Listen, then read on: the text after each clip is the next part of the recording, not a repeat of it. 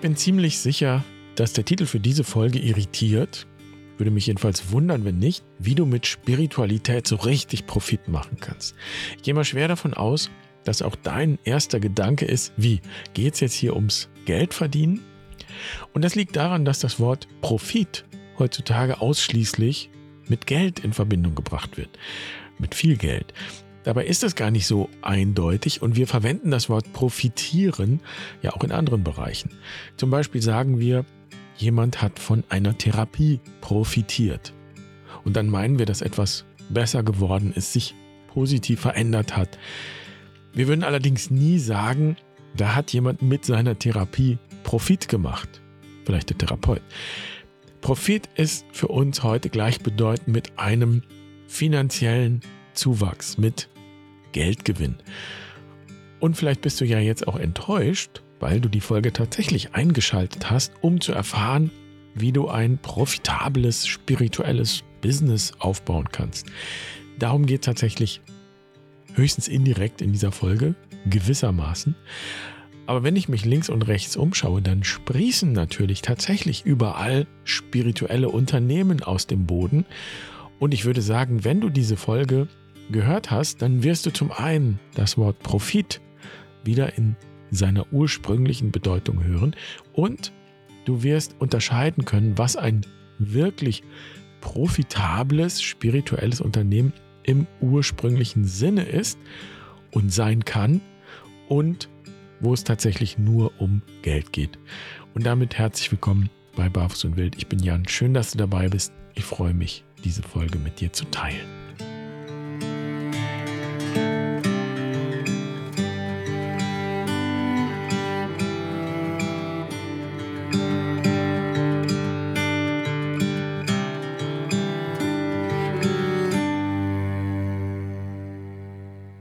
Vor vielen Jahren als ich anfing mit Barfuß und Wild, da hatte ich eine Anfrage von einer franziskanischen Gruppe. Die wollten ein Wochenende machen mit Naturerfahrung, Auszeit und so weiter. Und nun wollten sie von mir wissen, was das kostet.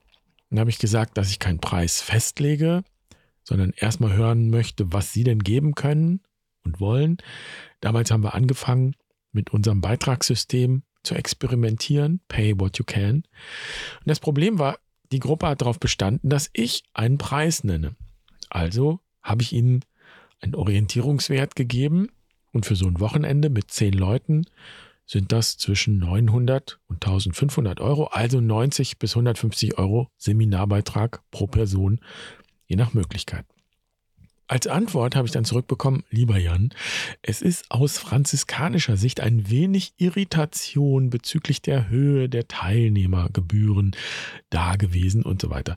Und interessant daran ist diese Formulierung aus franziskanischer Sicht. Denn was heißt denn das? Normalerweise wäre dieser Seminarbeitrag vielleicht okay, aber aus franziskanischer Sicht ist er das nicht. Und das ist natürlich ein Problem, wenn man eine franziskanische Lebensschule gründet, und das ist barfuß und wild, dann macht das Bilder im Kopf und die sind offensichtlich irgendwie schwammig oder zumindest besteht da ein Klärungsbedarf. Denn die Frage ist natürlich, ja, was wäre denn aus franziskanischer Sicht noch vertretbar und wann fängt es an zu hoch zu werden? Und die Frage hinter der Frage ist, darf man als Franziskaner oder franziskanisch gesinnter Mensch überhaupt Profit machen? Beziehungsweise wann fängt Profit an? Und da könntest du natürlich jetzt sagen, ja, was geht mich denn das überhaupt an? Ich bin ja gar kein Franziskaner oder keine Franziskanerin. Ich glaube allerdings, dass das eine ganz grundsätzliche Frage ist. Was ist überhaupt Profit? Wann fängt das an? Und ist das was Gutes oder was Schlechtes? Und Menschen, die auf irgendeine Weise christlich sozialisiert sind, die haben ja gelernt, dass in der Bibel steht, du kannst nicht zwei Herren dienen, Gott und dem Mammon. Und das wirft ja eben die Frage auf, wo sind die Grenzen? Was geht, was geht nicht mehr? Wo hört Gott auf? Wann fängt der Mammon an? Und die Erfahrung mit dieser Gruppe, die aus franziskanischer Sicht irritiert war über den Seminarbeitrag, das ist ja kein Einzelfall. Es kommt immer wieder vor, dass Menschen uns schreiben und unsere Seminarbeiträge kritisieren und sagen, ihr seid ja viel zu teuer, Und es hilft dann auch nicht viel zu erklären, dass wir ja in der Regel für unsere Seminare eben keinen festen Preis nennen, sondern einen Orientierungswert. Und jeder schaut dann, was persönlich möglich ist. Also pay what you can. Aber es hilft erfahrungsgemäß nicht viel, das lang und breit zu erklären, weil die, die da Kritik üben, eben so eine Vorstellung haben, eine diffuse Vorstellung, würde ich sagen, dass da ein Geschmäckle dabei ist, dass etwas Spirituelles eben nicht beschmutzt werden darf vom Mammon oder dass ein spirituelles Angebot praktisch profaniert wird durch so etwas Schmuddeliges wie Geld und Profit. Und solche Vorstellungen haben in der Geschichte schon sehr seltsame Blüten hervorgebracht. Zum Beispiel war es bis ins 20. Jahrhundert Tradition in Franziskanerklöstern, dass die Brüder, die an der Pforte Dienst getan haben, Geld nicht berühren durften. Wenn also jemand an die Pforte kam, um etwas zu spenden oder eine Messe zu bestellen, oder wenn sonst irgendwie Geld ins Spiel kam, dann haben die Brüder an der Pforte die Geldscheine mit einer speziellen Zange entgegengenommen. Denn, so war die Erklärung, Franziskus hatte ja die Anweisung hinterlassen, Geld wie Mist zu behandeln. Und so war die Tradition entstanden, kein Geld zu berühren, weil das etwas Schmuddeliges ist. Und das ist natürlich totaler Kokolores und hat mit der ursprünglichen Bewegung überhaupt nichts zu tun. Franziskus ging es gerade nicht darum, sich von der schmutzigen Welt, vom Weltlichen fernzuhalten. Wenn Franziskus sagt, Geld ist scheiße, und das sagt er wörtlich, dann ist das auch wörtlich gemeint. Die Scheiße muss an den richtigen Platz, auf den Acker, da gehört sie hin, damit etwas wachsen kann. Zum Wohle aller. Das ist die ursprüngliche franziskanische Grundhaltung. Und dazu kommt, dass im 13. Jahrhundert Geld gar nicht dasselbe war wie für uns heute. Geld im Sinne von Geldmünzen, also Gold und Silber, das war damals eine Sache der Reichen und Mächtigen also zum Beispiel auch der reichen Bürger, der Kaufleute, zu denen Franziskus Familie zählte. Die hatten Geldmünzen. Denaro wäre die lateinische Bezeichnung oder italienische Bezeichnung dafür. Die einfachen Leute hatten in der Regel kein Denaro. Die hatten keine wertvollen Münzen. Damals war Geld in der Form eher ein seltenes Zahlungsmittel. Es wurden Waren und Güter getauscht. Und der Begriff dafür ist Pecunia. Ganz ursprünglich in der Antike hat man so den Viehbestand bezeichnet. Pecunia. Und das bedeutet, Pecunia ist nicht nur Geld, sondern es umfasst alles, womit man bezahlen kann. Jegliches Eigentum. Und die einfachen Leute hatten am Ende vielleicht nur ein einziges Eigentum, nämlich sich selbst, den eigenen Körper ihr Pecunia, mit dem sie ihre Schulden bezahlen konnten, indem sie sich in Leibeigenschaft begeben haben. Und jetzt kommt der franziskanische Punkt. Franziskus lehnt es ab, Pecunia anzuhäufen, also Wertgegenstände, Besitz anzuhäufen, über das Lebensnotwendige hinaus. Und das gilt nicht nur für Geld im heutigen Sinn, also Denaro, Geldmünzen, die kann ich natürlich ansammeln in einer Schatzkiste. Und das wäre kein franziskanisches Ideal. Aber das gilt auch für Pecunia. Auch Pecunia kann ich ansammeln. Landbesitz, Vieh, Häuser, alle denkbaren Dinge. Sogar Wissen kann ich anhäufen. Und das ist zu vermeiden. Das ist jedenfalls die franziskanische Grundhaltung. Nichts anhäufen, kein Vermögen über das Lebensnotwendige hinaus. Das Ziel ist also auch nicht, wie es oft so schnell dahingesagt wird, in Armut zu leben. Jedenfalls eben nicht im Sinne von Mangel. Kann ja auch nicht sein. Das Ziel ist, sich nichts über das Notwendige hinaus anzueignen. Und natürlich führt das dazu, dass ich mich auch nicht definiere über Eigentum, über das, was ich habe und über den Status, der mit Besitz verbunden ist und so weiter. Und umgekehrt ergibt sich daraus ein franziskanischer Grundsatz, der damit zusammenhängt. Niemand soll ausgeschlossen sein. Niemand ist ausgeschlossen.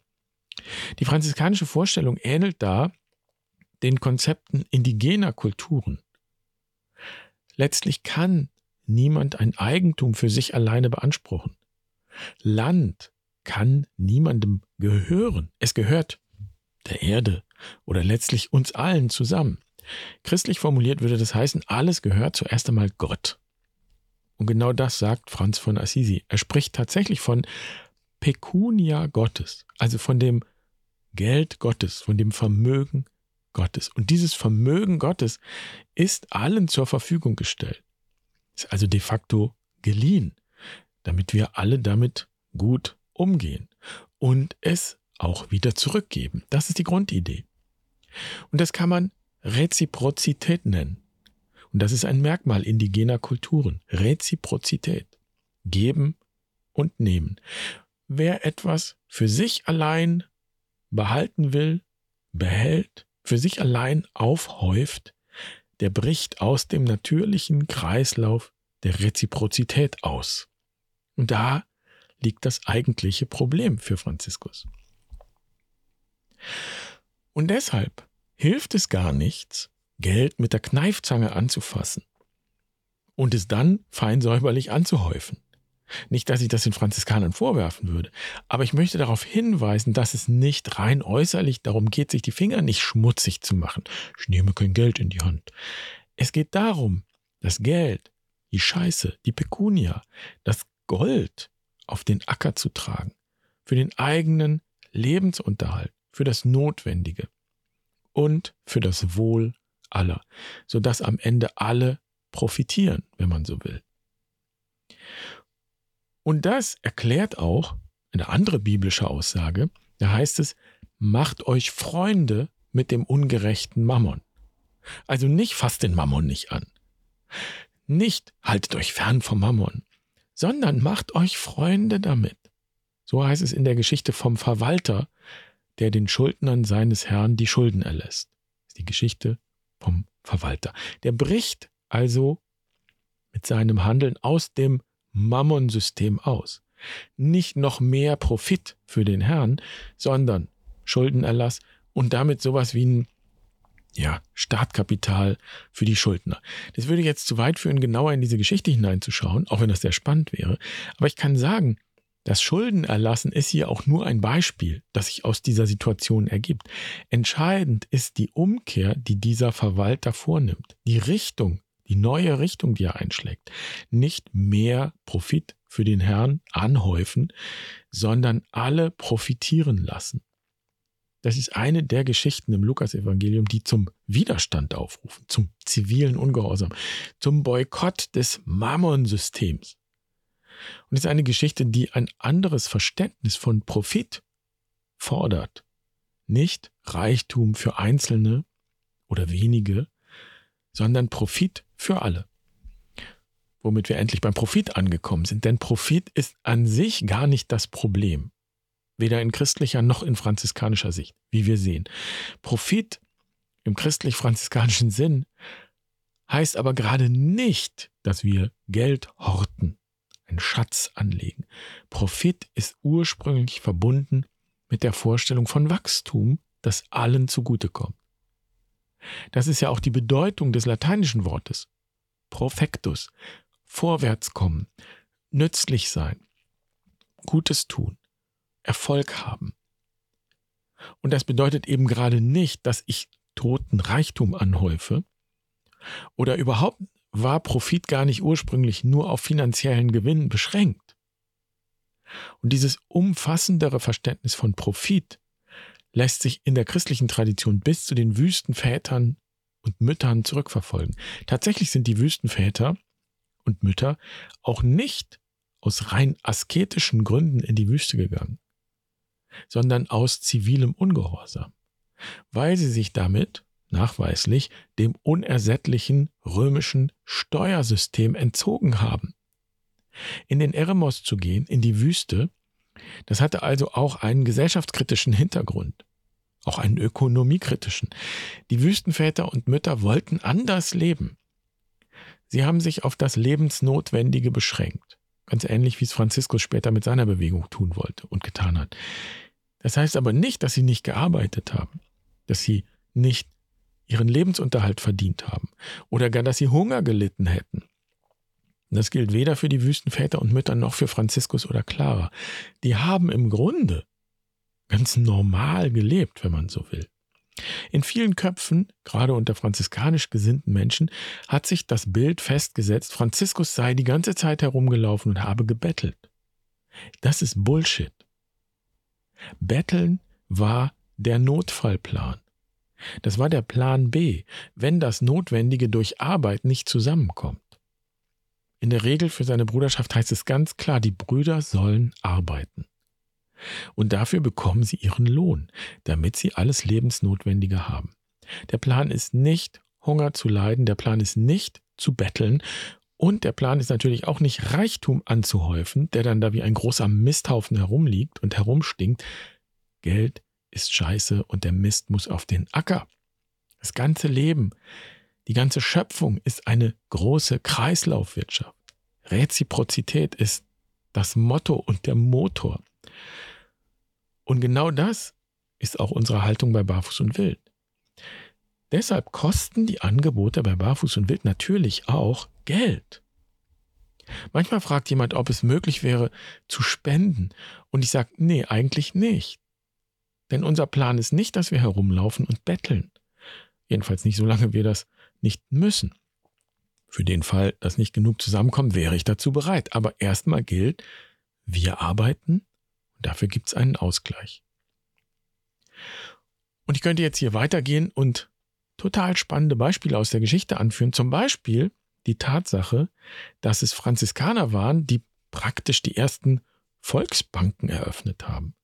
Monti di Pietà heißen die, übersetzt Berge der Barmherzigkeit. Und hinter diesem etwas schwülstigen Namen verbirgt sich das, was wir heute als Mikrokreditinstitut kennen. Also Banken, die kleinste Kredite geben, die es einfachen Leuten ermöglichen, ein kleines Unternehmen zu beginnen. Ich könnte sogar sagen, Franziskaner sind im Grunde die ersten Kapitalisten. Klingt komisch. Nur, dass wir in der franziskanischen Bewegung unter Kapital eben nicht bloß Geld verstehen und schon gar nicht das Anhäufen von totem Reichtum, sondern im Grunde die Gesamtheit der Güter und Gaben, also all das, was uns allen zusammen zum Leben geschenkt ist und mit dem wir arbeiten und kreativ umgehen und in diesem Sinne Profit machen, damit alle gut leben können, damit alle davon gut leben können und damit etwas wachsen kann. Und durch unsere Arbeit geben wir alles, was wir haben, wieder zurück in den großen kreativen Kreislauf. Und das gilt letztlich sowieso für das ganze Leben. Wenn wir sterben, geben wir uns selbst ganz zurück in den großen Kreislauf. Und auf diesem Hintergrund will ich jetzt nochmal auf den Begriff Profit schauen und ich will gerne das Versprechen im Titel einlösen, wie du mit Spiritualität so richtig Profit machen kannst. Und hier kommen drei Grundregeln, sage ich mal, die ich für zentral halte und die auch dabei helfen können, unseriöse Angebote, und ich meine speziell auch spirituelle Angebote zu erkennen, die unseriös sind. Angebote, die eben nicht auf Reziprozität basieren, sondern bei denen es letztlich nur darum geht, dir die Moneten aus der Tasche zu ziehen, damit der Guru reich wird, sage ich jetzt mal. Und ich zeige jetzt nicht mit dem Finger irgendwo hin, aber es gibt ja genug Belege dafür und Berichte darüber, wie heute mit Spiritualität und spirituellen Angeboten auf, ich sag mal, unwürdige Weise Geld verdient wird. Und man könnte sagen, auf unmoralische Weise oder jedenfalls mit einer fragwürdigen Moral. Erste Regel. Wenn du profitieren willst von einem spirituellen Angebot, dann musst du auch investieren. Aha. Und das meint natürlich gerade nicht, dass du nur Geld über den Tresen schiebst. Investieren bedeutet ursprünglich im Lateinischen hineinsetzen, hineingeben. Und das ist der Schlüssel. Es braucht Einsatz, meinen Einsatz und meine Hingabe. Gesunde Spiritualität ist immer mit persönlicher Arbeit verbunden. Und wenn dir in einem Angebot jemand das Blaue vom Himmel verspricht, ohne dir zu sagen, was du investieren musst, nicht nur finanziell, sondern eben persönlich, dann ist was faul. Dann verspricht dir jemand schnelle spirituelle Heilung oder Entwicklung oder die Lösung aller Probleme, ohne dass du dafür etwas Besonderes tun müsstest. Und das funktioniert nicht. Niemals. Denn es braucht eine persönliche Investition. Und das kann nicht nur Geld sein. Und das klingt eigentlich selbstverständlich, es ist es aber erfahrungsgemäß nicht. Ich nehme mal die Eremos-Wochen als Beispiel, unseren Online-Intensivkurs, kann man sagen, in der Fastenzeit. Da kommen immer wieder Menschen mit der Vorstellung auf uns zu, dass wir die Dinge für sie machen könnten. Können wir aber natürlich nicht. Wir können in so einem Kurs, und das gilt eigentlich für alle unsere Angebote, einen Rahmen bereitstellen. Ich kann dir Impulse geben. Und klar, du investierst an der Stelle zuerst mal deinen Seminarbeitrag als Ausgleich für diese Arbeit, für diesen Erfahrungsrahmen, den wir bereitstellen. Aber das war es ja noch nicht. Es braucht mehr als Geld. Es braucht dich und deine Bereitschaft, dich selbst mit deinen Fragen und auch mit deiner Kreativität in diesen Rahmen auch einzubringen. Wenn du bei uns nur die Impulse konsumierst dir alle Live-Sessions reinziehst, wie ein Zuschauer, als Zuschauer oder als Zuschauerin, dann wirst du nicht profitieren. Von den Eremos-Wochen nicht, von keinem Angebot. Wenn du bereit bist, mehr als dein Geld zu investieren, wenn du wirklich bereit bist, dich auch persönlich auf diesen Prozess einzulassen, dann können diese Wochen zum Beispiel wirklich einen Neuaufbruch bedeuten, zum Beispiel, oder eine Vertiefung. Ich empfehle auch allen, die gerade erst neu zu uns gekommen sind, sich etwas Zeit zu nehmen und genau zu prüfen, wer wir eigentlich sind, wie wir arbeiten und so weiter. Fang doch mal an mit dem nebenbei kostenlosen Webinar und vielleicht kommst du für einen Monat ans Lagerfeuer und schaust, was wir tun und wie wir es tun. Und dann kannst du schauen, ob die Eremos-Wochen etwas für dich sind und was du investieren kannst über deinen finanziellen Beitrag hinaus. Und das führt direkt zu Regel Nummer zwei. Achtung, natürliches Wachstum, natürliche Entwicklung ist immer langsam. Und es gilt auch für persönliches Wachstum und persönliche Entwicklung. Viele, die zu uns kommen, setzen sich zuerst auch furchtbar unter Druck. Ich muss alles mitmachen, ich muss alles mitmachen, ich muss alle Inhalte sofort konsumieren, konsumieren, ich darf nichts auslassen. Das funktioniert nicht. Wenn du profitieren möchtest, nachhaltig, dann lass dir Zeit. Und prüf auch, ob du dir Zeit lassen kannst in einem Angebot, für das du dich interessierst. Prüfe, ob der Rahmen es zulässt. Oder ob du zu irgendwas gedrängt wirst. So, das hat auch etwas mit Nachhaltigkeit zu tun. Geht es bloß um ein kurzes Strohfeuer? Oder geht es darum, wirklich ein Feuer zu machen, das lange brennen kann, das dich wärmt und andere auch mit? Ich mag auch den Begriff von Fulbert Stefensky, Schwarzbrot-Spiritualität. Das klingt nicht besonders sexy, aber jeder versteht, was gemeint ist. Schwarzbrot will gut durchgekaut werden. Dafür macht es auch nachhaltig satt. Und insofern sprechen wir hier von nachhaltigem Profit. Ein Profit, der eine längere Halbwertszeit hat. Deshalb gehen wir auch in den Erasmus-Wochen nicht nur einmal kurz durch die Fastenzeit. Das dient eigentlich mehr dem Reinkommen und dafür, dass ein Überblick entstehen kann. Wir gehen auch im Anschluss nochmal 25 Wochen lang durch den ganzen Kurs bis Ende September. Und das ist der Rahmen, in dem dieses Durchkauen möglicherweise erst beginnt. Und überhaupt geht es nicht darum, alle Inhalte jetzt schnell, schnell zu konsumieren. Dafür haben wir den Zugang zu den Eremos-Wochen so eingestellt, dass du praktisch dein ganzes Leben lang Zugang zu diesen Inhalten hast. Solange wir jedenfalls da sind. Und das gilt auch, wenn etwas Neues dazukommt, weil es gar nicht so sehr auf die Inhalte ankommt, sondern darauf, dass du überhaupt bereit bist, den Weg zu gehen. Und dann kommt der Tag, vielleicht erst später, an dem ein bestimmter Impuls für dich Sinn macht. Wichtig ist, den Prozess zu beginnen und das eigene Tempo zu finden. Deine Zeit. Lass dir Zeit. Und das führt zu Regel Nummer drei. Spirituelles Wachstum findet nicht alleine im luftleeren Raum statt, sondern immer in einer gesunden Gemeinschaft. Und das ist natürlich jetzt im Internet eine verlockende Sache. Jemand stellt ein paar Impulse ins Netz und dann kannst du die konsumieren, wann du willst, wie du willst. Da gibt es hunderte von Anbietern, die das so machen. Und im Prinzip spricht da auch erstmal nichts dagegen, Inhalte auf die Weise verfügbar zu machen. Verlage machen das, indem sie dann zu einem bestimmten Buch von einem bestimmten Autor auch noch einen Online-Kurs anbieten. Wenn du aber wirklich profitieren möchtest, dann braucht es früher oder später eine Einbindung in irgendeine Form von Gemeinschaft. Niemand kann sich am eigenen Schopf aus dem Sumpf ziehen. Das ist eine Illusion, ein Trugbild. Im Grunde bleibt es dann, wenn es so läuft, bei einer Art Konsumhaltung. Du konsumierst ein Angebot nach dem anderen. Ich halte das für eine Sackgasse, in der man eine Weile unterwegs sein kann, aber dann ist eben irgendwann Schluss. Und deshalb empfehle ich, sehr genau zu prüfen, wo und wie ein Angebot eingebettet ist. Wer bietet das an? Welche Gruppe oder Gemeinschaft oder Bewegung steht dahinter? Wenn du zum Beispiel bei uns bei Barfuß und Wild schauen würdest, dann stellst du fest, okay, die Eremos-Wochen in der Fastenzeit sind ja Teil eines ganzen Programms, eben Teil der Lebensschule. Die besteht aus vielen verschiedenen Angeboten, digital im Internet, analog vor Ort. Und es gibt ein Forum bei uns, da ist Vernetzung möglich unter all denen, die mit uns unterwegs sind. Und das heißt nicht, und auch das ist wichtig, dass du dich an all dem beteiligen musst. Du kannst, es ist möglich.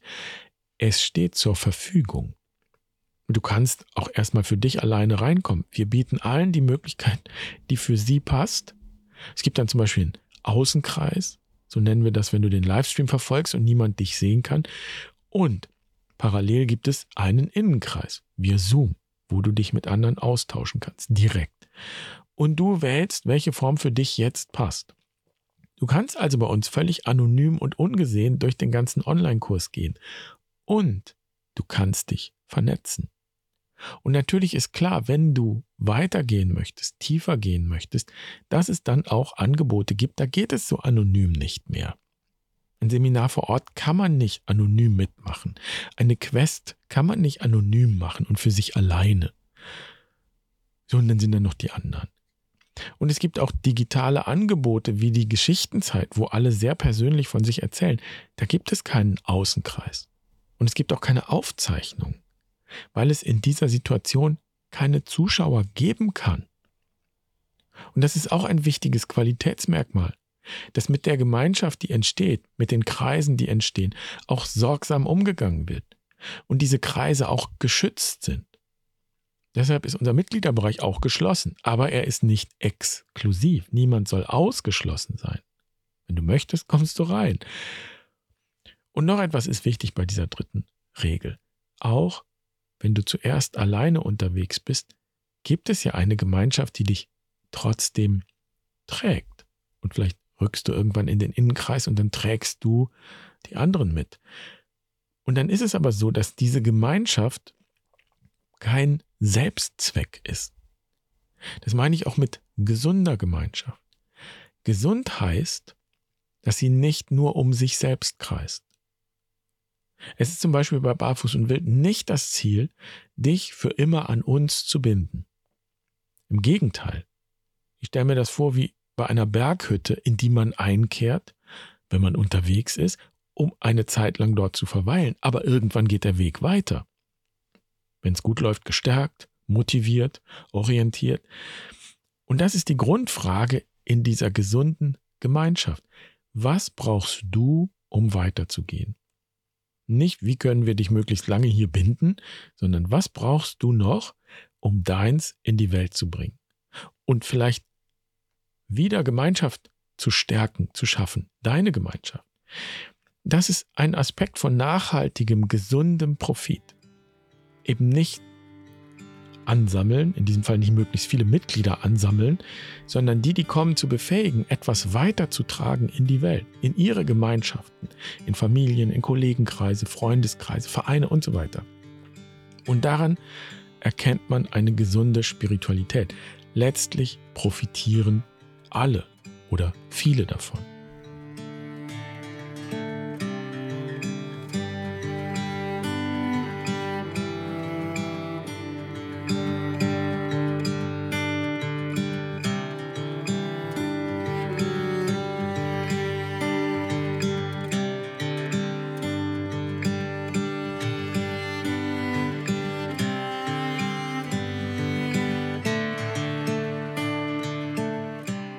So, das war eine Menge zum Verdauen. Würde mich interessieren, was du mitnimmst aus dieser Folge und aus diesen Gedanken. Ist ja manchmal nicht ganz einfach, so stark geprägte Begriffe, in diesem Fall den Begriff Profit, nochmal neu anzuschauen.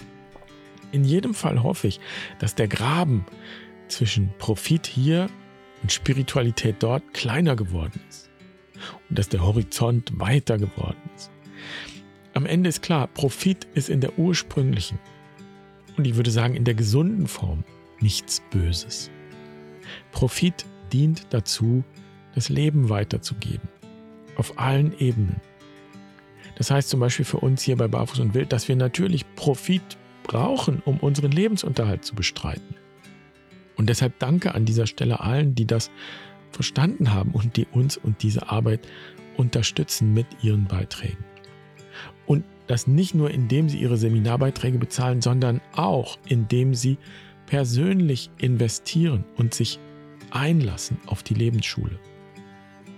Und aus der Konsumhaltung, die in unserer Kultur so verbreitet ist, ausbrechen und hineinkommen in eine Haltung der Kreativität und der Lebendigkeit und der Lebensfreude.